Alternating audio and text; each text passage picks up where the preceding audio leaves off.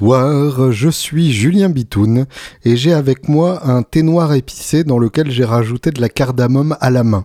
On peut donc presque dire que c'est une boisson que j'ai moi-même préparée. Nous sommes le jeudi, il est 17h14 et euh, là d'où je viens, il doit être à peu près 8 heures du matin, quelque chose comme ça. Je cherche euh, NAM Los Angeles, donc je risque pas d'avoir le temps à Los Angeles. Voilà, il est 8h14 du matin. Euh, quand je dis là d'où je viens, c'est évidemment pas d'Alençon, Normandie, mais de Los Angeles, California, où je viens de passer une semaine riche en événements à l'occasion du NAM 2018. Pour ceux qui n'ont pas suivi, qui n'ont aucune culture et qui de toute façon n'écoutent pas ce podcast, du coup, je vais expliquer à ceux qui n'écoutent pas ce podcast, si vous me permettez. C'est le salon annuel des fabricants d'instruments de musique, NAM étant l'abréviation de North American Music Merchants, donc les marchands de musique de l'Amérique du Nord.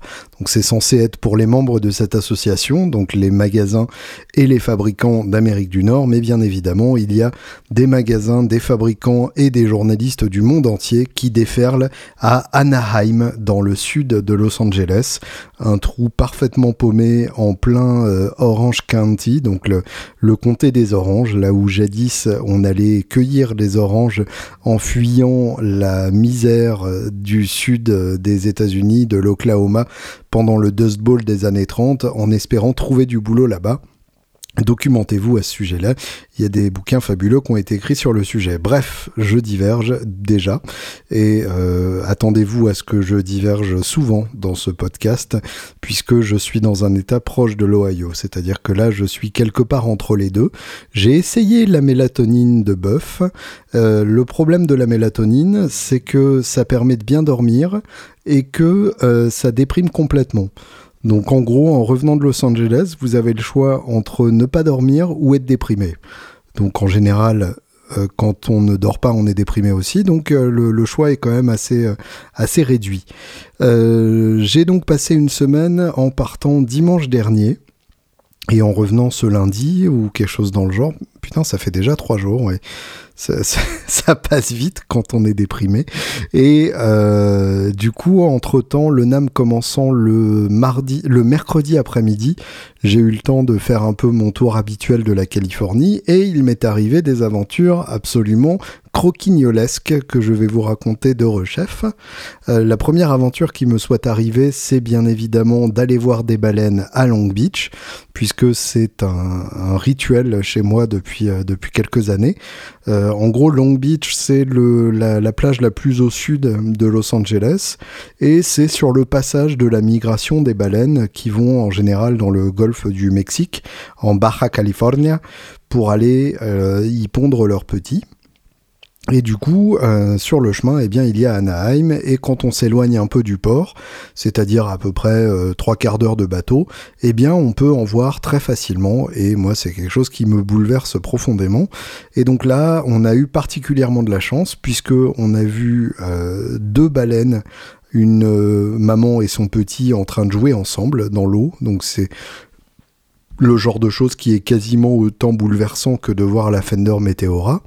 Et puis ensuite, on a vu des finwares. Alors, je n'ai toujours pas cherché la traduction de finwares, euh, qui se traduirait par euh, baleine à fanon, mais c'est une baleine, quoi. Donc, euh, rorcal commun, ok, admettons. En tout cas, donc, c'est la deuxième plus gros... le deuxième plus gros animal terrestre. Euh, qui fait euh, jusqu'à euh, une trentaine de mètres. Et donc celle qu'on avait à côté de nous faisait 27 mètres chacune. On en avait deux et qui se déroulaient de tout leur long à une dizaine de mètres du bateau. Donc c'était la, chose la plus impressionnante que j'ai vue de ma petite vie. Et j'en suis revenu complètement changé.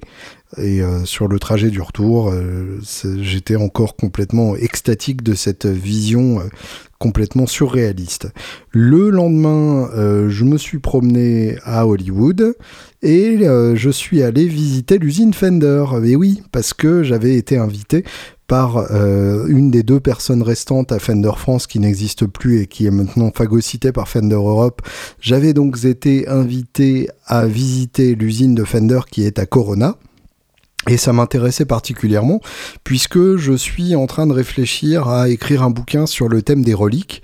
Et donc, qui de mieux que le Fender Custom Shop a interrogé à propos des reliques, histoire d'avoir euh, l'histoire dans, la bouche de, cheval directement, c'est-à-dire de, de, la, de la bouche de ceux qui ont inventé le terme même de relique et qui ont commencé ce mouvement euh, dès la fin des années 80. Et du coup, eh bien, euh, je suis allé à l'usine Fender et euh, mon contact chez Fender France avait oublié de me prévenir qu'il était dans un de ces avions qui ont été annulés, dont vous avez sûrement entendu parler si vous suivez euh, les galères des gens sur les réseaux sociaux. certains sont passés par le Mexique, d'autres sont passés par San Francisco. En tout cas, ces gens-là ont eu plusieurs dizaines d'heures de retard et du coup, mon contact n'était pas présent. Mais moi, je me suis quand même déplacé à Corona, qui est pour vous donner une idée, à une bonne heure et quart de voiture de là où je résidais à Hollywood. Et euh, pour couronner le tout, donc, euh, j'ai pu me greffer à une autre visite, mais j'ai eu euh, un embargo net et précis de la part de la femme qui s'occupe du marketing européen chez Fender, qui était euh, la femme qui s'occupait du marketing pour les jouets Harpsbro il y a quelques mois à peine, et qui a visiblement du mal à s'habituer au fonctionnement euh, rock'n'roll d'une boîte comme Fender, qui n'a plus du tout euh, quoi que ce soit de rock'n'roll d'ailleurs. Je dis ça uniquement pour continuer de m'auto-illusionner. Et donc, elle m'a annoncé de manière absolument charmante que je ne pouvais faire aucune interview parce que rien n'avait été validé en amont il y a une espèce de côté euh, KGB comme ça où tout doit être vérifié avant, après et devant, derrière. Et que de toute façon, les master builders que je voulais interviewer n'étaient pas là, euh, puisqu'ils préparaient le stand Onam. Euh, alors bon, c'était un peu en avance quand même, hein, euh, deux jours d'avance pour préparer un stand, faut le vouloir. Et les master builders ont quand même sans doute mieux à faire de, leur journée. Pour ceux qui ne connaissent pas d'ailleurs euh, le fonctionnement, les master builders sont une équipe d'une dizaine de luthiers surqualifiés qui fabriquent des grattes au custom shop Fender de A à Z.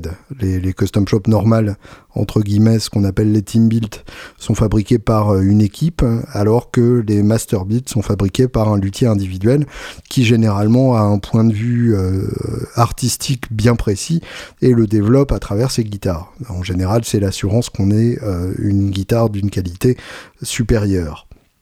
Donc ces fameux master builders étaient censés ne pas être là, euh, selon les dires de euh, notre ambassadrice, et donc euh, elle me raccompagne à la sortie, et moi donc complètement abasourdi par, euh, par la situation, sous le choc, ne trouvant pas de mots euh, pour qualifier euh, cette, cette scène absurde. Et puis, je vais pisser avant de partir, puisque j'ai une vessie nerveuse et petite, et quelle n'est pas ma surprise, en allant pisser, de me retrouver à pisser à côté de Greg Fessler, master builder de son état, qui était censé donc être en train d'installer le stand Onam. Donc, ni une ni deux, j'attends qu'il ait quand même terminé de se laver les mains, puisque j'ai eu euh, une éducation à peu près correcte. Et euh, du coup, je vais le voir et je lui dis, Monsieur Fessler, euh, est-ce que vous seriez partant pour me consacrer 10 minutes, un quart d'heure d'interview pour un bouquin qui va sortir peut-être Voilà, j'adore ce que vous faites et mes parents vous admirent et toute ma famille trouve que vous êtes un type formidable. Et donc euh, Greg Fessler s'en fout, il finit de se de s'essuyer les mains et il me dit oui bien sûr allons-y euh, puisque de toute façon lui a bien dix minutes un quart d'heure à consacrer à quelqu'un dont il sait qu'il va faire rayonner le nom Fender au-delà des frontières américaines. Donc je retrouve euh, l'attaché de marketing et je lui annonce la bonne nouvelle avec des trémolos d'enthousiasme dans la voix. Regarde, finalement il n'était pas parti au NAM, Greg Fessler est là parmi nous. Évidemment, euh, j'ai fait le naïf euh, en sachant bien qu'elle m'avait menti effrontément. Elle n'était pas du tout satisfaite de, cette euh, nouvelle et de ce développement qu'elle n'attendait pas forcément. Et du coup, a pris Greg Fessler à part pendant quelques secondes et lui a bien signifié de me mettre dehors une fois que notre interview aurait été terminée en lui demandant à quatre reprises s'il était bien sûr qu'il voulait faire cette interview. Hein, Greg, t'es sûr? Parce que c'est peut-être pas une bonne idée d'un point de vue marketing.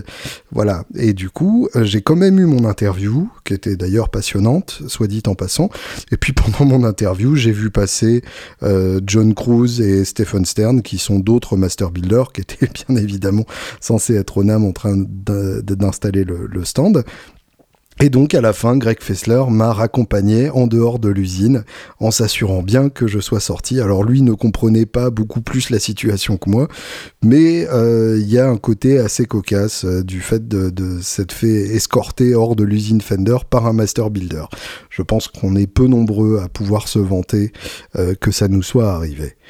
On va écouter Kick Out the Jams du MC5 et vous comprendrez un peu plus tard pourquoi j'ai envie de vous faire cette, cette musique tous affaires cessantes. Et puis j'ai besoin euh, de m'arrêter de parler pendant quelques secondes.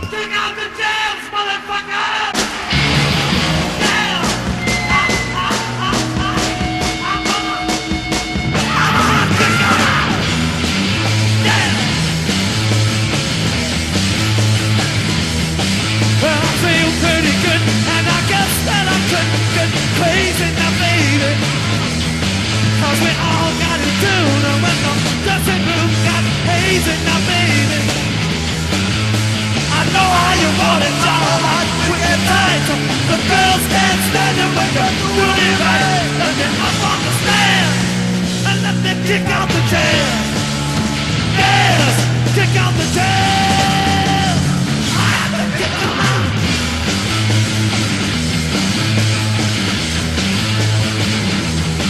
I'm starting to sweat, you know my shirt's on.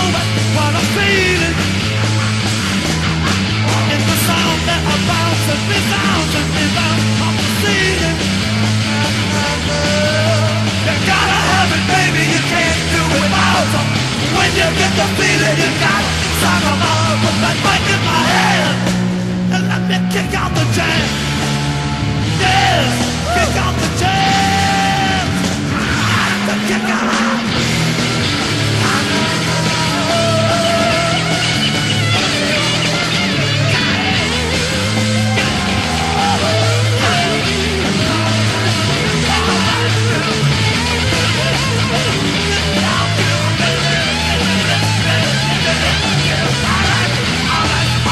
The jams, motherfucker. Ça, c'est du vrai rock euh, qui pue du cul et qui laisse les gens visiter tranquille l'usine Fender sans les emmerder. Euh, le Détroit de la fin des années 60, un groupe plus qu'important, le MC5. MC, euh, en l'occurrence, voulant dire Motor City, puisque Détroit était le siège de la General Motors où l'Amérique tout entière venait fabriquer des voitures, d'où aussi Motown, le label de Détroit comme Motortown. Comme quoi, toute la musique qui vient de Détroit est directement liée aux bagnoles. Je pense qu'il y a même un truc sur le rythme d'une voiture qui est à trouver dans le rythme de la musique venue de Détroit. Euh, à propos de Détroit, justement, il y a un natif de Détroit qui va venir jouer à Paris dans pas très longtemps et ça remplit mon cœur d'une allégresse difficilement dissimulable. Il s'agit de John Anthony Gillis, Jack White pour les intimes, qui sera à l'Olympia les 3 et 4 juillet. Je crois que les deux sont déjà complets, mais si vous étiez comme moi et que vous vous êtes inscrit au Volt dont je vous avais déjà parlé alors que je n'avais aucun intérêt financier à le faire, eh bien vous avez pu avoir accès à la prévente exclusive le lundi au soleil, au lieu du vendredi au soleil aussi, et du coup, euh, vous avez pu prendre les meilleures places, euh, enfin les meilleures places assises, puisque de toute façon, le reste c'est debout, et ça c'est complètement hors de question quand on a plus de 35 ans, et j'aurai 35 ans le 22 avril, donc en juillet, autant vous dire que j'aurai eu 35 ans bien passé, et du coup, euh, je serai assis comme un pépère en recevant euh, toutes oreilles dehors la musique de John Anthony Gillis qui sort un nouvel album. Et ça en soi c'est une raison de se réjouir aussi. Euh, un nouvel album qui sera sans doute chelou d'après les trois titres qui sont déjà euh, passés dans nos oreilles. L'album s'appellera Boarding House Reach et je crois qu'il sort en mars, mais alors je n'ai pas la date en... Mais bon, de toute façon, la date précise, on s'en fout, puisqu'il y a un moment où il sera sorti, et on sera tous très heureux de l'entendre. Autre sortie plus immédiate, et là je connais mieux la date, puisque c'est dans une semaine pile, le vendredi 9 février, c'est le nouvel album de Julien Lage, Modern Lore, qui sort donc euh, deux ans après Arclight, qui nous l'avait révélé et euh, qui nous l'avait révélé comme euh, un des meilleurs guitaristes à l'heure actuelle, un des plus fins utilisateurs de la Telecaster Butterscotch. et bah, je dois avouer qu'après l'avoir vu sur scène, je sais qu'il est capable d'encore mieux que ce qu'on entend sur Arclight et d'encore plus sauvage, d'encore plus lâché et d'encore plus beau. Et du coup, j'ai bon espoir pour ce Modern Lore. Je me dis que il a peut-être encore plus lâché les chiens. Il s'est dit que les gens lui faisaient confiance vu le succès du premier album et enfin de l'album précédent et que donc il allait peut-être nous sortir ce qu'on pourrait appeler un chef-d'œuvre. Donc n'hésite pas Julien, on t'attend et euh, on te soutient de tout notre cœur. Je voulais quand même vous parler un peu d'une âme, puisque j'imagine que vous êtes là pour ça. C'était euh, une année énorme, c'est-à-dire qu'ils avaient réorganisé le, salon tellement il rencontre un succès euh, sans appel. En gros, donc, il y avait carrément un bâtiment de plus, sachant que d'habitude, il y a déjà énormément de, monde et énormément de bâtiments et énormément de kilomètres à parcourir euh, en se niquant les chaussures. Mais là, c'était carrément délirant puisque euh, tout ce qui était euh, micro, casque et logiciel de MAO était installé dans leur espace à part. Malheureusement, les batteurs étaient toujours au milieu des guitaristes, donc ça, en termes de, bruit ambiant, c'était toujours un peu particulier. Et euh, en termes de, de monde qui y était, j'ai les chiffres officiels euh, de l'organisation du NAM, donc je peux vous les donner en exclusivité. Je pense qu'aucun autre Français ne connaît ces chiffres. Et du coup, si on vous demande, vous direz ouais, mais toi t'écoutes pas Guitar Ops, t'es pas au courant. Euh, en termes de nombre de personnes, en 2017, on était à 106 928 et en 2018, on est à 115 085. 84 si vous comptez les, autres gens que moi, ou 83 si vous comptez les autres gens que moi et Pierre Journal. Donc ce qui fait 7,6% de personnes qui sont venues le visiter en plus, 9% de visiteurs en plus, avec en tout 1931 exposants pardon. Euh, donc 1931 exposants, ça fait 1931 euh, stands. Donc je vous laisse imaginer le carnage que c'est. Et 8% euh, de visiteurs étrangers en plus, avec 19 356 non américains sur les 115 085, ce qui fait quand même un sacré paquet de gens qui ont payé les tsars rien que pour aller voir des guitares et des amplis. Et il y en avait à voir des guitares et des amplis. J'ai un peu l'impression que cette année ils se sont tous lâchés euh, sur, euh, sur les nouveautés. Euh, donc pas mal de trucs assez excitants. Chez Taylor, une grosse nouveauté qui est une vraie nouveauté et qui n'est pas, à mon avis, qu'un argument marketing à deux sesterces, c'est euh, le bracing V-Class. Alors bracing, donc c'est le barrage de la guitare, c'est ces petits morceaux de bois euh, soigneusement disposés sous la table qui permettent que la table ne s'écroule pas sous le poids des cordes et qui donc jouent énormément dans la manière dont la table va vibrer, puisque je vous rappelle que sur une guitare acoustique, c'est un peu le même fonctionnement qu'un haut-parleur, c'est-à-dire que vous avez une membrane qui est la table et qui vibre plus ou moins euh, avec plus ou moins d'amplitude selon le son qu'il y a à produire. Du coup, les barrages sont directement responsables du son et traditionnellement, depuis une petite centaine d'années, euh, les barrages sont en X un X qui a été inventé par Martin il y a 150 ans à peu près, et qui a été piqué par à peu près tous les autres, puisqu'on s'est rendu compte que c'était le barrage idéal pour soutenir une table sous le poids de cordes en acier, puisque le problème c'est que l'acier étant beaucoup plus lourd que euh, le boyau ou le nylon, il fallait un barrage adapté qui permettrait à la table de ne pas s'effondrer, euh, même si ça arrive d'ailleurs sur les guitares les moins bien construites. Et donc du coup, euh, tout le monde s'est mis d'accord sur le barrage en X.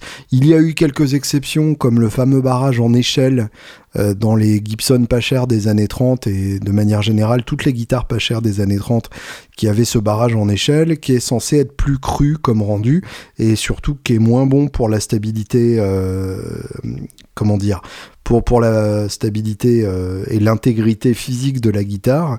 Donc en d'autres termes, ça se casse plus facilement. Et là, Taylor, eh bien, après 150 ans de barrage en X, a décidé que ça y est, il était temps de passer à autre chose et ont inventé un barrage en V. Alors l'homme derrière tout ça, c'est évidemment Andy Taylor Powers, qui est donc le, grand gourou actuel de chez Taylor. C'est-à-dire que avant ça, vous aviez deux boss de chez Taylor, Bob Taylor qui a donné son nom à l'entreprise et qui est en fait avant tout le, visage public de Taylor, euh, l'homme que l'on voit dans les interviews, euh, qui se déplace au salon pour parler aux gens et ainsi de suite, et puis surtout euh, l'homme qui a inventé certaines choses pour Taylor, comme leur système de jonction du manche, comme euh, leur système euh, de, de, préamplification, euh, comme leur manche ultra fin, enfin voilà, comme tout ce à quoi on associe Taylor à l'heure actuelle.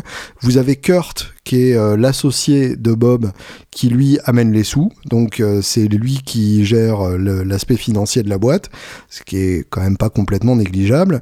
Et depuis une dizaine d'années, vous avez Andy Powers, qui est l'héritier quasiment annoncé de Bob Taylor, en cela que c'est lui qui maintenant développe les prochains modèles, euh, fait le travail de recherche et développement, alors que Bob Taylor, lui, n'a plus qu'un rôle à la fois de représentation et puis d'aller dans le monde entier pour sourcer le bois, puisque euh, son grand combat public est la recherche de bois euh, sustainable à moyen terme, de, bois euh, renouvelable à moyen terme. Donc Andy a passé 4 ans à développer ce nouveau barrage. Il m'a raconté avec le romantisme californien qui le caractérise qu'il a eu l'idée de ce nouveau barrage en faisant du surf et en regardant les planches de surf briser la mer. Andy donc observait les surfistes avec euh, une mélancolie euh, qui ne caractérise pas et a regardé donc la manière dont l'eau se brise à l'avant du surf quand ils font les vagues et forme un V absolument parfait et s'est dit que du coup c'était une forme naturelle qui permettait de répartir les ondes de manière plus harmonieuse qu'avec un X. Alors oui, dit comme ça, ça ressemble à des propos de drogué, mais Andy Taylor euh, en a fait une réalité et euh, bah, je dois avouer que c'est quand même assez impressionnant. Le présupposé de base, c'est que le barrage en X est forcément un compromis, puisque euh, soit c'est trop rigide, et dans ce cas-là, vous n'avez pas assez euh, de volume, soit c'est trop souple, et dans ce cas-là, vous n'avez pas assez de sustain. Ou bien c'est l'inverse, je ne sais plus, mais en tout cas, il y a ces deux facteurs-là euh, qui sont directement liés au volume ou au sustain, et si vous avez beaucoup de l'un, vous aurez forcément peu de l'autre. Et euh, le barrage en V donc permet d'annuler cette, cette hésitation permanente et ce choix, ce dilemme cornélien. Et, euh, et, surtout, ça joue beaucoup sur la justesse de l'instrument. Euh, c'est-à-dire que le barrage en X n'est pas forcément très adapté à euh, la répartition des notes telle qu'on la retrouve sur une guitare. Et vous aurez remarqué que sur la plupart des acoustiques, même haut de gamme, dès que vous dépassez la neuvième case, au niveau de la justesse, vous êtes toujours légèrement obligé de compenser avec des petits bends ou avec une force d'attaque un peu différente, ou tout simplement en évitant soigneusement certains accords qui vont trahir la fausseté. Et eh bien là, euh, c'est assez hallucinant, mais même des accords très compliqués dans les aigus, chaque note ressort de manière parfaitement définie et on n'a pas ce clash harmonique qu'on pourrait avoir à cause de la légère fausseté d'une note par rapport à une autre. Là, tout est juste et on croirait quasiment entendre euh, soit un harpsichord, soit une harpe. En tout cas, euh, ça sonne quasiment pas comme une guitare. Donc au début, c'est un peu troublant et puis finalement, on se dit que c'est quand même une putain de belle invention. Donc euh, ça à essayer. Les V-Class, les barrages V-Class sont pour l'instant uniquement disponibles sur les guitares les plus chères de chez Taylor, donc la 914. Mais et je ne suis sans doute pas censé le dire, mais il est prévu que euh, ça se développe petit à petit sur les séries euh, moins chères de la marque.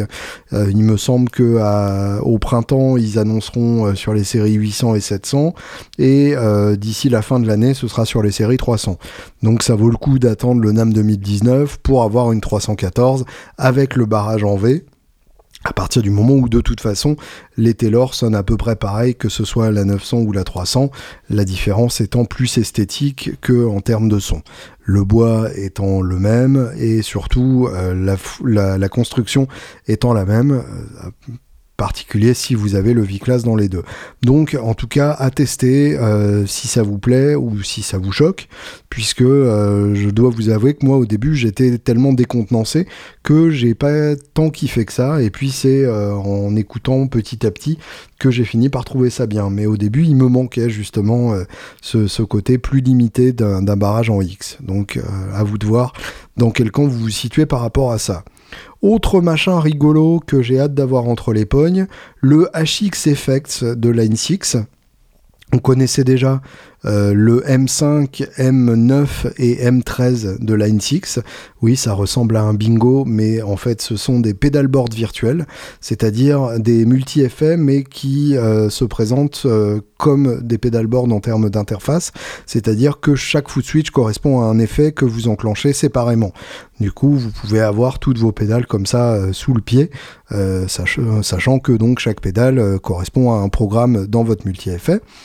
Euh, les M5, M9 et M13 sont très bien, mais commencent à être un peu has-been, puisque ça fait une dizaine d'années qu'ils sont sortis, même si finalement, euh, 10 ans pour Line 6, c'est pas tant quand on sait que euh, le MM4 ou le DL4, les multi-effets de, délai et, de, et de chorus et de modulation, existent depuis quasiment une vingtaine d'années et n'ont pas été euh, revus et corrigés.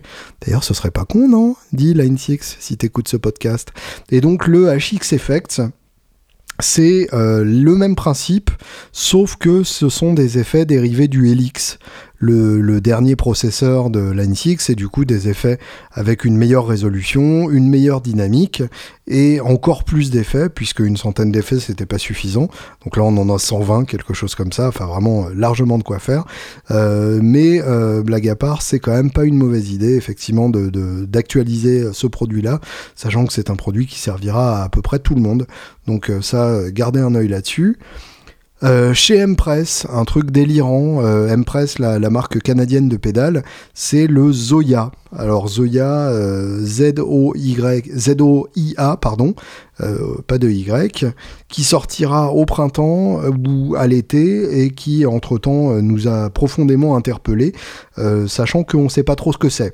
C'est-à-dire qu'il présente ça comme un Lego de la musique et euh, il y a 44 euh, boutons poussoirs euh, avec une petite lumière sur chaque bouton. Donc a priori ça se présente plutôt comme un adolescent que comme une pédale. Mais finalement à chaque petit bouton peut être assigné une ligne de commande qui permettra de programmer vos propres effets. En gros, si vous voulez un délai, vous, mettez euh, un temps de retard et euh, sur un autre bouton, vous mettez le feedback et que vous reprogrammez pour revenir au début de votre programme de temps de, délai, puisque un feedback par principe, c'est euh, le son du délai qui est renourri dans le délai.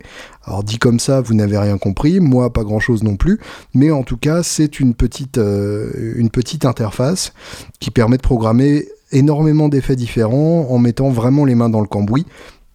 Du coup, ce sera chiant pour ceux qui n'aiment pas passer du temps à programmer, mais pour ceux qui ont euh, une âme de savant fou, ça peut être assez fabuleux.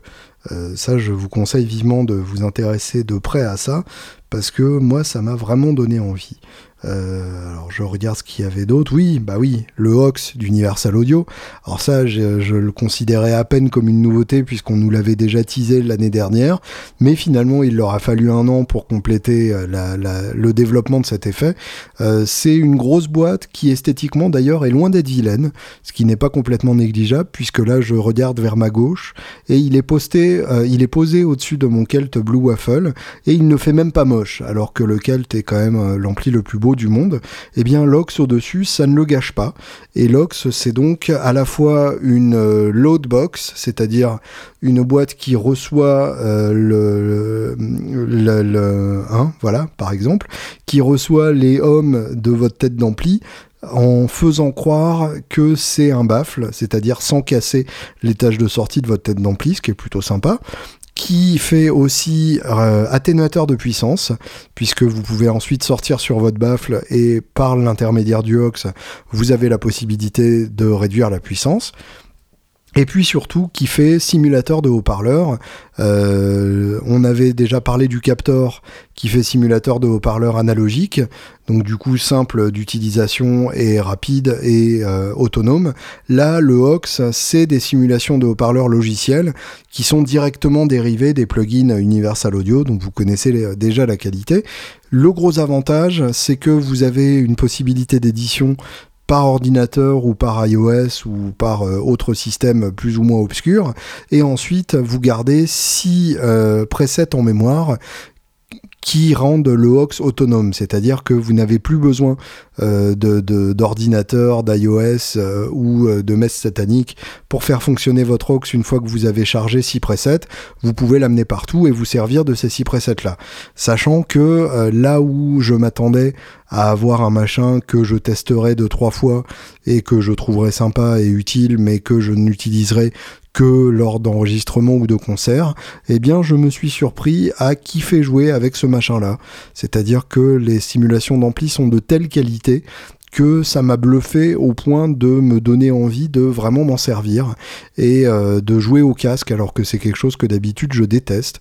Et là d'un coup je me suis mis à aimer jouer au casque parce qu'on entend bien toutes les nuances de la simulation de haut-parleur et euh, je, me suis trouvé absurde parce que euh, jouer sur une simulation de haut-parleur alors qu'on a déjà un haut-parleur, bah, quelque part c'est un peu bizarre, mais finalement des fois la, la, simulation est encore mieux que la vie. je vous ferai un, podcast euh, entier sur ce sujet euh, ô combien philosophique. Et en attendant, on va écouter Something Good de Tom Petty. Encore une fois, je vous prépare le final de ce podcast.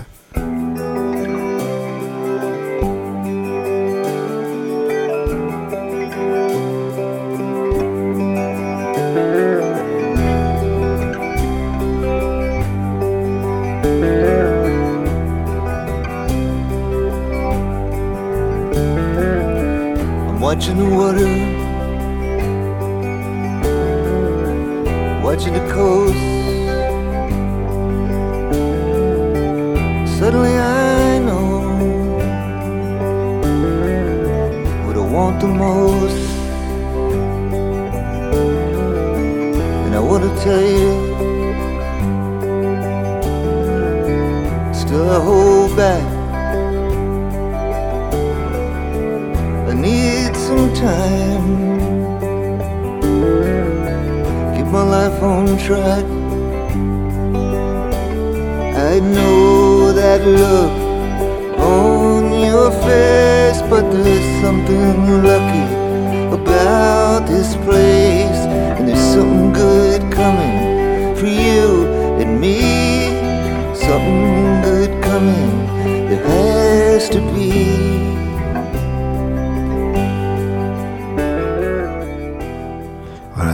Même.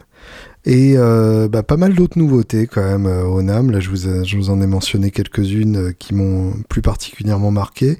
J'ai beaucoup aimé chez Révérend une nouvelle version de la signature Billy Corgan.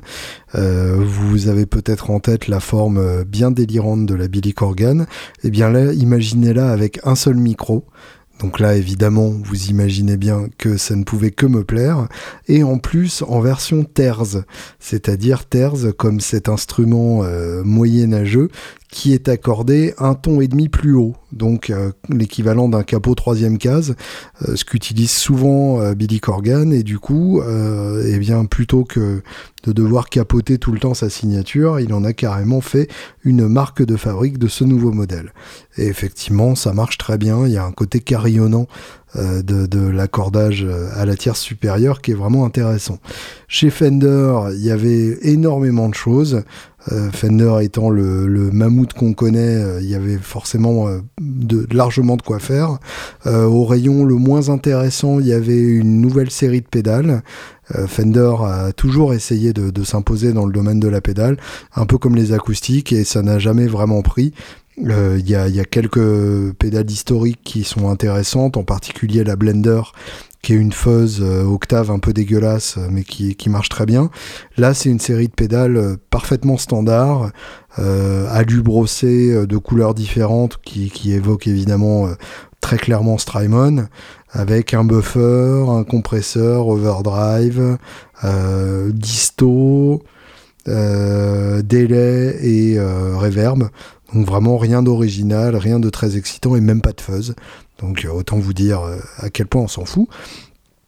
série des hot rods de, en ampli à lampe qui sont revus et corrigés, pas de grosses modifications pour la plupart des modèles qu'on connaît, comme le Hot Rod euh, Deluxe, le Hot Rod de ville ou le Blues Junior, mais par contre le Pro Junior, qui est mon favori du lot, donc qui est le petit 15 watts à deux boutons seulement, euh, tone et volume, et qui a un haut-parleur de 10 pouces seulement, donc ce qui est très utile à la fois en enregistrement pour euh, avoir des, fréquences qui tranchent bien dans le mix et en live pour pouvoir le pousser sans devenir le pire ennemi de l'ingé son.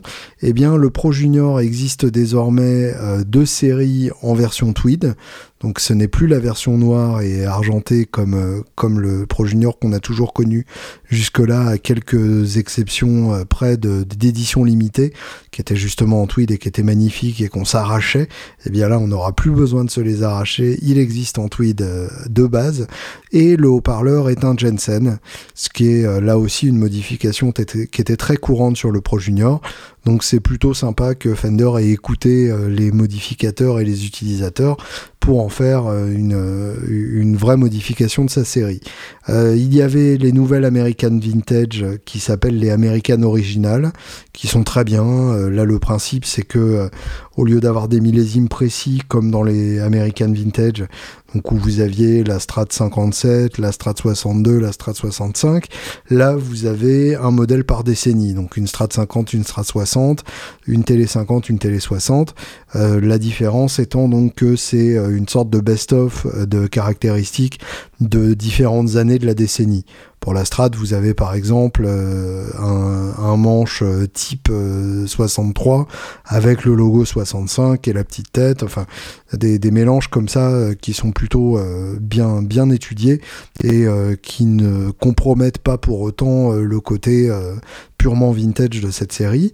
On avait la série Parallel Universe qui est une série d'édition limitée dans laquelle il y avait des, modèles hybrides, genre euh, une euh, Strato croisée avec une Jaguar, que personnellement j'ai trouvé très réussi. Je sais que les internets se sont déchaînés sur la pauvre euh, petite en, la frappant au visage de vilains coups de pied en disant qu'elle n'était pas belle. Moi je, l'ai trouvé carrément magnifique. Ils ont fait un hybride de, de Strat et de télé qui ressemble plus à une Godin qu'autre chose, ce qui peut être une bonne chose pour les fans de Godin mais sachant que Godin essayait de copier Fender en trouvant une forme euh, un peu personnelle, c'est raté. Et puis on a évidemment cette Jazzmaster revue et corrigée qui a été rebaptisée Meteora, qui a déjà énervé beaucoup de gens et euh, que j'ai pu tester et qui sert à rien. C'est-à-dire que c'est une télé avec une forme rigolote. Mais euh, pour autant, on peut espérer que si ça marche, ils la développeront dans d'autres couleurs, avec d'autres configurations de micro et de chevalet, et que là, ça deviendra un modèle rigolo. Côté custom shop, évidemment, c'était encore l'orgie de modèles plus délirants les uns que les autres. on avait donc la fameuse 9 manches qui a été conçue par, euh, Paul Waller, qui a vraiment réussi une, performance avec cet instrument monstrueux qui regroupe tous les instruments de chez Fender. Donc on a la Electric Mandoline, la Mustang, la Jaguar, la Télé, la Strat, la Jazzmaster, la Bass 6, la Précision et la Jazz Bass. Dans un seul instrument, à 90 000 euros. Donc finalement, ça revient quand même moins cher de les acheter séparément. Mais je suis pas certain que ce soit euh, le but de cet instrument de toute façon. On avait euh, des éditions limitées euh, de la part de John Cruz en hommage aux 30 ans des modèles signatures chez Fender. Deux Blackie euh, en hommage à Clapton, deux Voodoo Child en hommage à Hendrix, une Stevie Ray et une Jimmy Vaughan, donc pour avoir les deux frangins dans un pack spécial. Euh, le petit problème dans tout ça, c'est que si Clapton était effectivement l'un des deux premiers guitaristes à avoir droit à son modèle signature, on oublie un peu vite l'autre guitariste qui était le premier à recevoir une Fender signature chez euh, Stratocaster ou une Stratocaster signature chez Fender. Si vous écoutez ce podcast dans le bon ordre, c'était euh, nul autre que Penguin Steam qui avait donc une magnifique strat scalopée et vu que Ingui est un peu passé de mode et que plus personne ne parle de lui, eh bien malheureusement on s'est désintéressé de son rôle comme pionnier de la guitare signature chez Fender. Voilà, justice pour Ingui, je vous profode, je vous profode d'aller faire une, une protestation silencieuse devant le custom shop de Corona et d'obtenir finalement que la Duck soit rééditée une fois de plus. Et euh, si ça ne se vend pas, eh bien tant pis pour nous. Je voulais parler aussi des guitares Vola, euh, puisque c'est George Fred euh, qui est mon, bon ami guitaristique et plus que guitaristique avec qui j'ai passé beaucoup de très beaux moments au NAM, qui désormais est passé du côté des constructeurs et qui fait le représentant européen pour Vola et qui le fait d'ailleurs avec beaucoup de talent. Et euh, voilà, eh bien, euh, j'ai beaucoup aimé. Je m'attendais à juste trouver ça chouette parce que Judge était sur le stand et du coup il passait régulièrement rien que pour, euh, pour voir sa jolie gueule. Mais voilà, j'ai trouvé ça vraiment chouette parce que bah, déjà fabrication japonaise et que du japonais à 1500 balles c'est quand même toujours sympa quand on voit le prix auquel sont vendus des Fujigen par exemple au hasard et que leur réinvention de la Telecaster et euh, de la Strat eh bien, sont plutôt très réussis. Euh, respectivement la Vola Vasti et la Vola Origine. Alors c'est un peu bizarre d'appeler la Strat Origine alors que l'original c'est plutôt la télé, mais euh, la Vasti je trouve ça joli, je ne sais pas ce que ça veut dire, je ne sais pas à quoi ça fait référence, mais ça sonne. Et euh, là où j'ai été très agréablement surpris, c'est qu'ils ont carrément respecté le manche type Nocaster en U sur leur Telecaster, et du coup on sent les gens qui aiment le vintage. Et après évidemment il y a d'autres modèles qui m'intéressaient un peu moins, genre Super Strat à table flammée. Le truc qui était chouette, c'est qu'il y avait des LED sur les repères de touche qui faisaient que les repères de touche pouvaient s'allumer pendant que vous jouez, et ça c'est quand même vachement chouette. Du coup j'aimerais bien qu'ils le fassent sur une télé, et là on aura une guitare assez parfaite. Et des copies de Caparison avec Floyd Rose pourquoi pas, mais évidemment moins intéressant que les modèles plus traditionnels.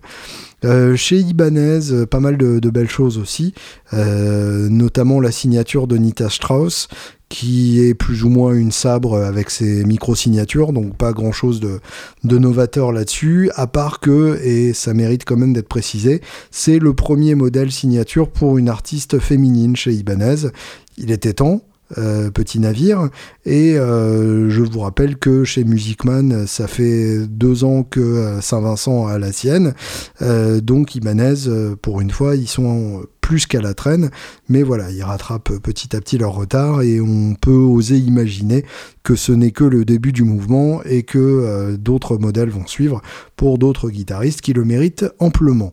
Deux autres guitaristes euh, signaturés chez Ibanez, et là euh, ça m'a laissé un peu perplexe, c'est Tom Quayle et Martin Miller.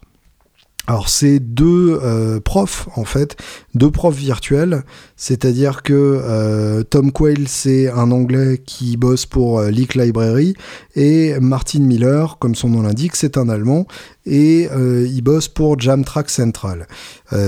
donc en fait c'est pas des gens qui montent sur scène avec leur groupe pour euh, jouer du punk euh, dans des bars douteux, ce dont euh, l'Allemagne ne manque pas du tout, surtout dans le domaine du punk, c'est des gens qui parlent à des caméras et à travers les caméras à des gens derrière les caméras et qui ont donc deux modèles signature, les deux modèles étant rigoureusement identiques à part la configuration de micro, mais carrément les modèles de micro sont les mêmes, le profil de manche, les bois utilisés, la forme, etc tout simplement puisque ce sont des AZ, la nouvelle série de Ibanez, qui euh, dans ma tête se prononce AZ, et euh, que Ibanez cherche sans doute à promouvoir à travers ces deux modèles signature.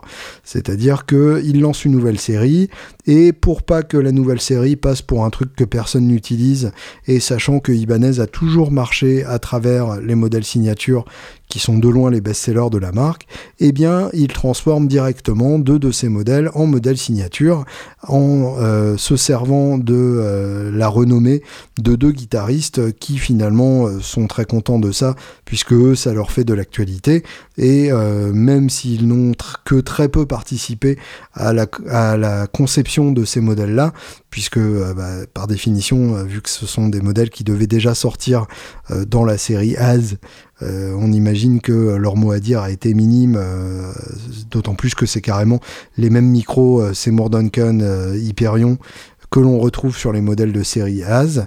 Donc il y, a, un truc euh, un peu bizarre derrière tout ça. Euh, voilà, moi ça me ça me perturbe un tout petit peu euh, cette idée de, modèle signature pour pour des gens qui n'ont pas d'univers musical à part à, développer, puisque le modèle signature pour moi est, est purement le côté un outil au service d'un propos musical. Et donc, euh, bah, j'ai été un peu troublé euh, face à ça. troublé pas au sens que ça me choque, que ça me scandalise, troublé au sens que je ne sais pas vraiment quoi en penser et que pour tout vous dire et pour vous parler de la façon la plus honnête possible, je me sens un peu largué face à ça. C'est-à-dire que j'ai vu sur tous les stands des youtubeurs faire des démos et je ne connais pas ces gens tout simplement parce que je ne, je, ne regarde finalement que très peu de vidéos de guitare. Euh, je regarde plus des, gens qui font de la musique, euh, des concerts ou des clips ou, des rig rundown de, de, gens qui font de la scène. Et du coup, euh, je, me sens un peu exclu de, de, ce mouvement et un peu à côté de ce mouvement. Et j'ai un peu l'impression d'avoir raté un train de l'évolution du marché de la guitare. Et je ne sais pas si c'est un train qui mérite d'être rejoint ou que je ferais mieux de, de regarder passer en meuglant. Je, je ne sais pas quoi en penser. J'ai aussi appris l'existence par exemple de Ola Eglund, que apparemment tout le monde connaît sauf moi, et qui vient de monter une nouvelle marque qui s'appelle Solar Guitars. Et euh, le premier euh, guitariste endorsé serait MC Solar, mais ça ce n'est peut-être qu'une euh, qu'une boutade et une rumeur à la fois. et Tosin Abassi qui a monté sa nouvelle marque aussi, Abassi Guitars. et les, visiteurs du NAM étaient là. T'as vu, il est où le stand des guitares Abassi Ah moi je l'ai pas trouvé ah bah si, il est là. Voilà. Euh, et euh, en général, les gens ont rigolé énormément en voyant le stand euh, à cause de, ce jeu de mots. Euh, Tosin Abassi, qui évidemment n'est pas du tout à mettre dans, le même train que les autres dont je parlais avant, les youtubeurs démonstrateurs, dans lesquels je m'inclus d'ailleurs, soit dit en passant, n'allez pas vous méprendre sur mes intentions, mais qui est la preuve aussi d'une évolution intéressante du marché, puisque Tosin Abassi était endorsé Ibanez avant, ça ne vous a pas échappé. Et il a pris son design et il a monté sa propre marque, un peu comme euh, Rob Chapman aussi il y a quelques années euh, en Angleterre, qui là avait un stand gigantesque. Donc il y a vraiment des nouvelles tendances qui se dégagent et euh, le paysage est en train de changer. Et par rapport à ça, je ne sais pas si je dois penser quoi que ce soit ou si je dois juste me contenter de jouer, ce qui finalement n'est peut-être pas la moins bonne solution. Qu'en pensez-vous? Mon mail est à votre disposition, julienbitoun tout attaché à gmail.com et on va encore écouter un titre qui n'est pas innocent.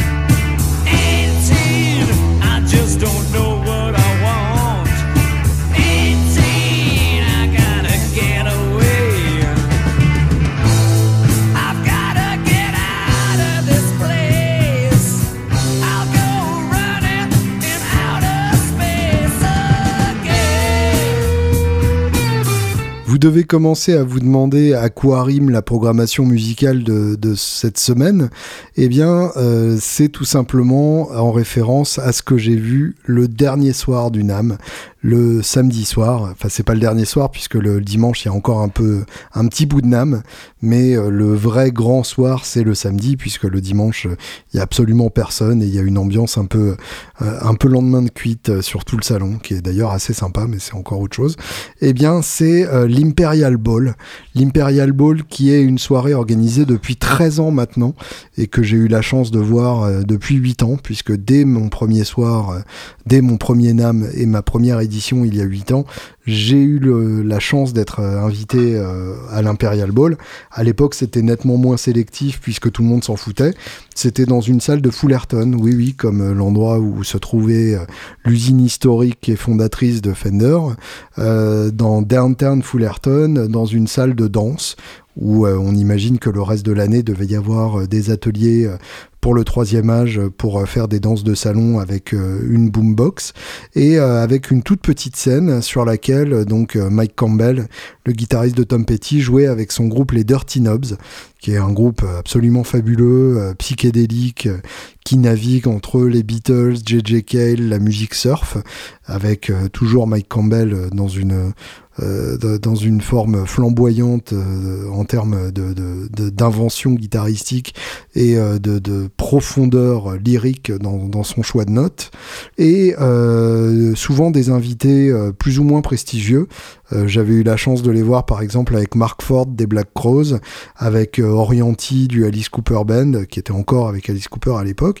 Et puis il y a 4 ans, l'Imperial Ball a changé de sponsor. Avant ça, c'était Duesenberg 65 euh, Amps et Tone Pros. Et il y a 4 ans, euh, Duesenberg est resté, mais les deux autres ont été remplacés par Sennheiser, qui est quand même un beaucoup plus gros sponsor, puisque c'est une marque de micro connue dans le monde entier. Et donc, ils ont changé d'endroit aussi. On est passé euh, dans une école euh, d'Anaheim, un lycée de garçons. Euh, donc autant vous dire que ça sent un peu le fromage partout. Et un lycée de garçons dans lequel il y a un auditorium façon Glee, dans lequel on tient à peu près 2 ou 300 personnes. Et c'est devenu un événement de charité, c'est-à-dire que les gens payent très cher leur entrée pour avoir le droit de regarder les concerts. Et en parallèle, il y a des mises aux enchères de croûtes ignobles représentant des rockstars ou peinte par des rockstars et euh, on se retrouve comme ça avec une soirée à 120 balles sur laquelle euh, on a Alice Cooper, euh, Johnny Depp, Marilyn Manson, Steven Tyler, enfin que des grosses VIP comme ça. Sauf que, eh bien, depuis que l'Imperial Ball s'était déplacé de Fullerton à Anaheim, il n'y avait plus de concert de Mike Campbell and the Dirty Knobs. Sans doute plus pour une raison d'indisponibilité de calendrier que de volonté de ne pas venir. Mais euh, moi, du coup, j'avais été cruellement déçu. Et bien là, cette année, c'était le grand retour de Mike Campbell. C'est euh, Jason Sinai, qui est le deuxième guitariste des Dirty Knobs et un gros geek de matos vintage. Vous pouvez suivre son, Instagram. Il s'y filme très régulièrement avec des guitares euh, toutes plus incroyables les unes que les autres, qui a vendu la mèche justement sur son Instagram en postant un poster oui, en postant un poster, ça se dit, et on peut même le répéter plusieurs fois de façon rythmique. Postant un poster, postant un poster, postant un poster. Et euh, qui a montré donc que Mike Campbell serait là euh, au moment de l'Imperial Ball. Et du coup, mon sang n'a fait qu'un tour. Et j'ai harcelé férocement les contacts que, que j'avais, autant chez Duesenberg que chez Sennheiser. Et c'est finalement chez Duesenberg, ou plus exactement chez l'importateur français de qui n'est autre que Fred's Guitar Part, en la personne de Yann que je remercie ici présentement sur la fesse gauche, euh, qui a réussi finalement à me trouver deux places pour cette soirée absolument incroyable. Et je pèse mes mots. Tout a commencé avec un groupe de merde, le groupe Lit, qui est un trio euh, californien avec un chanteur en plus, donc plus ou moins un quatuor, euh, qui fait du smash mouth, c'est-à-dire du punk californien tout pourri, genre du Green Day mais sans le talent, ou du Offspring mais sans le génie, et du coup ça donne quelque chose d'assez pénible et même d'assez douloureux par moments. Donc Lit c'était long, mais euh, finalement il y avait euh, des, des, burritos sous le préau. Et du coup on est allé sous le préau pendant lit et c'était pas très grave. Et puis ensuite eh bien euh, mon Mon excitation était à son comble quand j'ai reconnu les trois amplis de Mike Campbell sur scène en train d'être installés par euh, son barbu de technicien. Euh, les trois habituels, c'est-à-dire un Princeton Tweed des années 50, un Princeton Blackface des années 60 et un Excelsior Tweed. L'Excelsior étant un ampli euh, à pas cher fabriqué dans les années 2010, mais il y avait un prototype d'Excelsior signature Mike Campbell qui devait être de couleur tweed et depuis donc il s'en sert sur tous ses concerts, sachant que c'est un ampli 15 pouces euh, avec un haut-parleur 15 pouces, une idée que euh, je me suis bien gardé pour euh, le Blue Waffle qui est à côté de moi et qui marche magnifiquement pour avoir un son un peu plus boueux et un peu plus crado. donc à la vue de ces trois amplis, j'ai été complètement dingue et il est finalement il son guitar tech Chinner est finalement venu amener la guitare qu'il allait utiliser, qui était une Les Paul, ce qui est vraiment pas courant chez, euh, Mike Campbell, et euh, une Les Paul avec un Bixby. Donc pas sa 58 euh, originale qu'il a acheté il y a une dizaine d'années, puisque la sienne n'a pas de Bixby, mais sans doute une très bonne reissue. En tout cas, elle était très bonne entre ses mains, ce qui est déjà pas mal. Et euh, là, eh bien, euh, non seulement j'adore écouter Campbell, et euh, dès que j'ai l'occasion de, de, prendre son jeu dans la gueule en face, je ne m'en prive jamais, mais là, en l'occurrence, c'était un concert particulier puisque c'était la première fois qu'il faisait un concert depuis la mort de Tom Petty. Et du coup évidemment vous imaginez euh, je sais même pas si on peut imaginer d'ailleurs vraiment euh, l'émotion euh, qui, qui, traversait à ce moment-là. Il était déjà remonté sur scène mais en invité spécial pour un concert de Marty Stewart au Troubadour à peu près une semaine auparavant. Marty Stewart étant un chanteur de country dont je vous parlerai sans doute la semaine prochaine ou si ce n'est la semaine d'après parce que son dernier album, justement produit par Mike Campbell, est absolument bouleversant. Et le Troubadour, c'est une toute petite salle de Los Angeles, absolument légendaire, mais dans laquelle on rentre à peu près 200 personnes, tout mouillé, les bras en l'air. Donc euh, c'était véritablement son premier concert complet, pas en tant qu'invité spécial, et euh, bah, c'était vraiment très émouvant. Il a déclaré d'ailleurs euh, dès sa venue sur scène It's nice to be out of the house tonight, donc ça fait du bien de sortir de la maison. Euh, et moi évidemment euh, j'étais à deux doigts de fondre en larmes. ce que j'ai fait finalement quand il a fini par parler de Petit, ce qu'il avait évité pendant tout le début du set, et puis aux trois quarts du set, euh, il a raconté donc que ça lui faisait bizarre de jouer ses morceaux sans son ami, de se dire qu'il ne jouerait plus jamais ses morceaux avec son ami, euh, qu'il appelait my friend, our friend, notre ami à tous, euh, qu'il a finalement appelé Tom, mais dont il n'a pas pu prononcer le, nom de famille, avant de, jouer deux titres de, de Pétis qu'il n'avait jamais fait avec les, les Dirty Knobs. Something Good Coming, donc on a écouté tout à l'heure, qui est un extrait de Mojo, qui n'était pas forcément mon album préféré, mais là je dois vous avouer que ça m'a complètement bouleversé, avec en plus euh, le batteur qui est venu jouer de la douce corne, donc une espèce de tapis euh, absolument sublime comme ça, et Running Down a Dream, qui est un grand classique, et que je vous avais passé en entier d'ailleurs euh, dans le premier épisode, je crois, à la fin du premier épisode hommage à Tom Petty de ce podcast. Je, vous encourage donc à aller y faire un tour. Euh, il a aussi rendu hommage, et ça je ne m'y attendais pas forcément, à Dolores, la chanteuse de, des Cranberries, que visiblement il connaissait très bien, et donc pour qui il a chanté une compo qui s'appelait Little Irish Girl. Et euh, finalement, euh, il a joué énormément de compos avec les Dirty Knobs, donc euh, on pourrait s'imaginer que euh, il y a un album dans, dans, les tuyaux ou dans les placards qui n'attendrait qu'une bonne décision de la part d'une maison de disques pour sortir. moi personnellement, évidemment, j'en achèterai 5 dans 8 formats différents, mais je ne sais pas encore ce qu'on peut attendre à l'heure actuelle.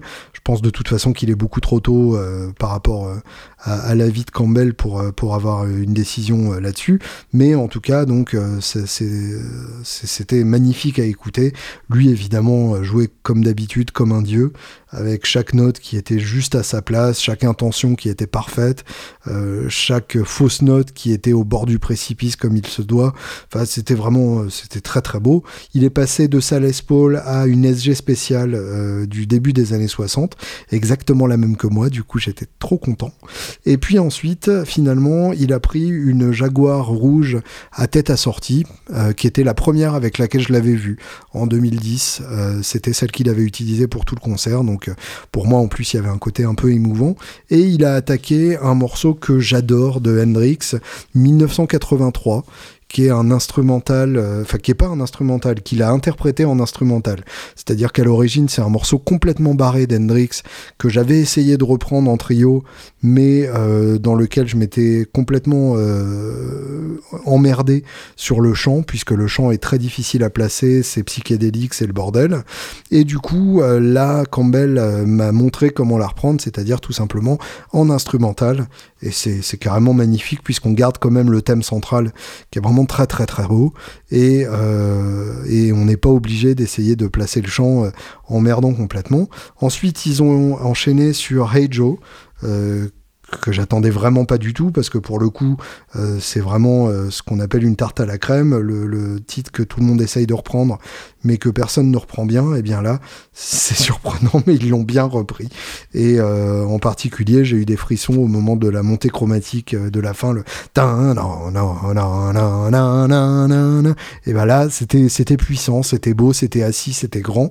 Et euh, finalement, il y a l'invité surprise qui est monté sur scène pendant ce temps-là sur Hey Joe, et l'invité surprise, eh bien c'était Stephen Stills, parce que voilà, il habite pas loin, et du coup, il est venu parce qu'il était dispo. Donc autant vous dire que là, la scène était quand même bien remplie de gens euh, assez impressionnants. Stephen Stills qui est arrivé avec une Strat 54, très clairement originale, là il n'y avait aucun doute là-dessus, qui a enchaîné sur une Flying V.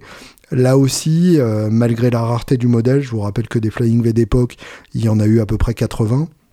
Mais euh, vu la patine et vu la gueule et puis vu le statut du mec et son goût pour les guitares, je pense aussi que c'était une originale, donc je, j'ai été très ému en voyant ça. Et puis donc euh, finalement euh, ils ont terminé ce set là et il y avait encore un autre concert après avec euh, donc ce qui s'appelle The Band with No Name donc qui est quatre musiciens qui font des, classiques. Là, c'était essentiellement des, hommages aux disparus de cette année. Donc, il y a eu End of the Shame de Fats Domino, qui est un excellent titre qui avait été déjà repris par euh, Lennon sur son album Rock'n'Roll, l'album qu'il a fait euh, pendant l'année où il était plus avec Yoko et où il a bossé avec Phil Spector sur des reprises de rock classique. Whipping Post, qui était une reprise des Allman Brothers, évidemment en hommage à Greg Allman, lui aussi disparu cette année, et les Derby Rock en hommage à Malcolm Young. Euh, donc voilà, c'était un peu la, rubrique nécro du concert. Et puis ensuite, eh bien, il y a eu un invité, et là, je ne m'attendais pas du tout à voir ce mec-là débarquer, puisque a priori c'était pas du tout son univers. C'est même pas un mec qui fait beaucoup de concerts à l'heure actuelle. C'est même pas un guitariste auquel on pense si souvent que ça. Eh bien, c'était Wayne Kramer. Et là, la plupart d'entre vous se disent Wayne quoi? Wayne Kramer, le guitariste du MC5, ce groupe donc, dont je vous parlais au tout début du podcast, ce groupe de Détroit qui est l'inventeur du punk, l'inventeur du rock alternatif, l'inventeur du bruit appliqué à la guitare, en l'occurrence une strat décorée du drapeau américain avec un humbucker en position milieu, ce qui m'a donné envie de mettre un humbucker en position milieu sur ma strat, mais je crois que la défense n'étant pas suffisante, je ne vais pas me le permettre. Bref, Wayne Kramer est venu et a remis les pendules à l'heure know en d'autres termes, il a joué euh, comme personne ne joue, avec un côté euh, complètement déstructuré, avec une manière de chanter complètement je m'en foutiste, mais avec une énergie que personne n'a pu ne serait-ce qu'envisager ce soir-là. Et franchement, ça faisait un bien fou. Il a en particulier fait un titre euh, qui a duré 5 ou 6 minutes, qui s'appelait When Dogs Could Talk, que je ne connaissais pas, donc je vais me pencher là-dessus. Il a repris Sweet Leo 16 de Chuck Berry, et il a terminé sur Kick The Jams euh, de, euh, du MC5, avant euh, d'introduire Alice Cooper qui est monté sur scène avec, comme d'habitude, euh, le très beau Johnny Depp euh, en cadeau surprise euh, à regarder, parce que à écouter, c'était pas forcément aussi éclatant. et le final, donc après trois titres d'Alice Cooper et Johnny Depp, tout le monde sur scène, donc Alice Cooper, Mike Campbell, Johnny Depp, Wayne Kramer, sur Johnny B. Good de Chuck Berry, en hommage donc à Chuck Berry, puisque je vous rappelle que Chuck Berry est mort aussi en 2017 et que ça commence à faire lourd pour une putain d'année de merde. Donc euh, un concert absolument bouleversant. Euh, Mike Campbell malheureusement n'a pas autant pris de place qu'on aurait aimé sur le solo de, euh, Johnny B. Good, essentiellement parce que quand Johnny Depp prend un solo, il ne s'arrête pas. C'est-à-dire que il était probablement beaucoup trop défoncé pour se rendre compte de ce qui se passait autour de lui, et du coup il était parti sur un solo, il en a enchaîné un deuxième, et du coup bah, on n'a pas eu droit au solo de, de Mike Campbell, et du coup j'ai pleuré, mais pas longtemps parce que c'était très très très très beau et c'est probablement un des concerts les plus émouvants, les plus forts et les plus beaux que j'ai vu de ma putain de vie. Rien que pour ça, ça valait le coup de traverser l'Atlantique et de se taper un jet lag qui a sans doute rendu euh, cet exercice de podcast plutôt difficile à l'écoute. Pour vous consoler, voici un titre de 8 minutes de Jimi Hendrix, probablement composé sous des substances non avouables. Bonne semaine à toutes, à la semaine prochaine.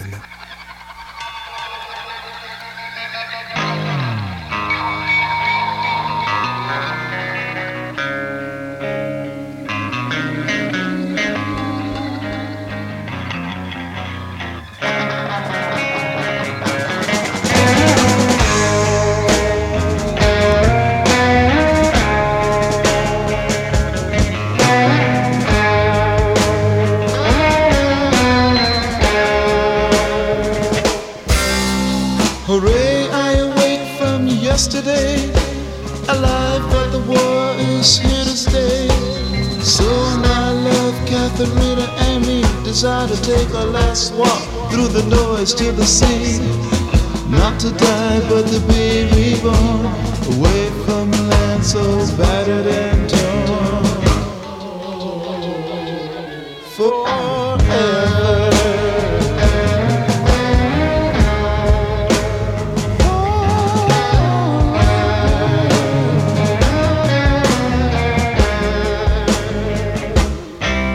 Oh, say, you see it's such a mess? Every inch of her is a fighting mess. Giant pencil and lipstick tube shaped things continue to rain and cause screaming pain and the arctic stains from silver blue to bloody red as I feet find the sand and the sea is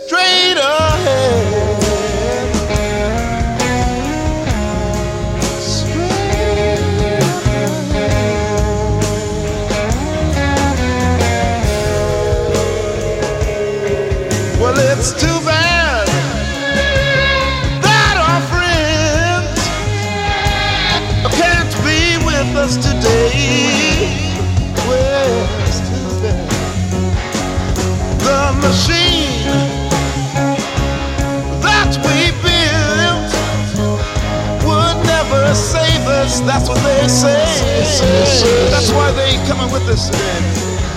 And they also said it's impossible for a man to live and breathe underwater.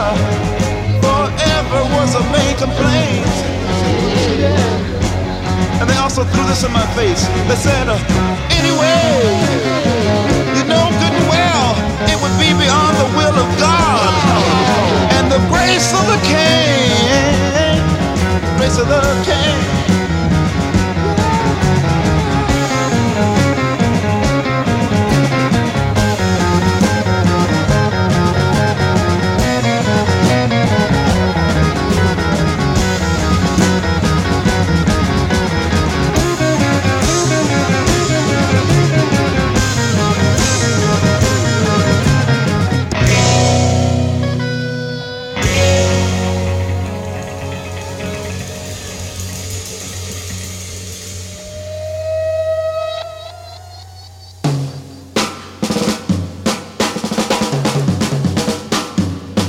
So my darling and I make love in the sand to salute the last moment everyone dreamed A machinist, Dennis work played his part well, without a scratch on a body that may bid it farewell. Starfish and giant films greet us with a smile. Before our heads go under, we take a last look at the killing noise.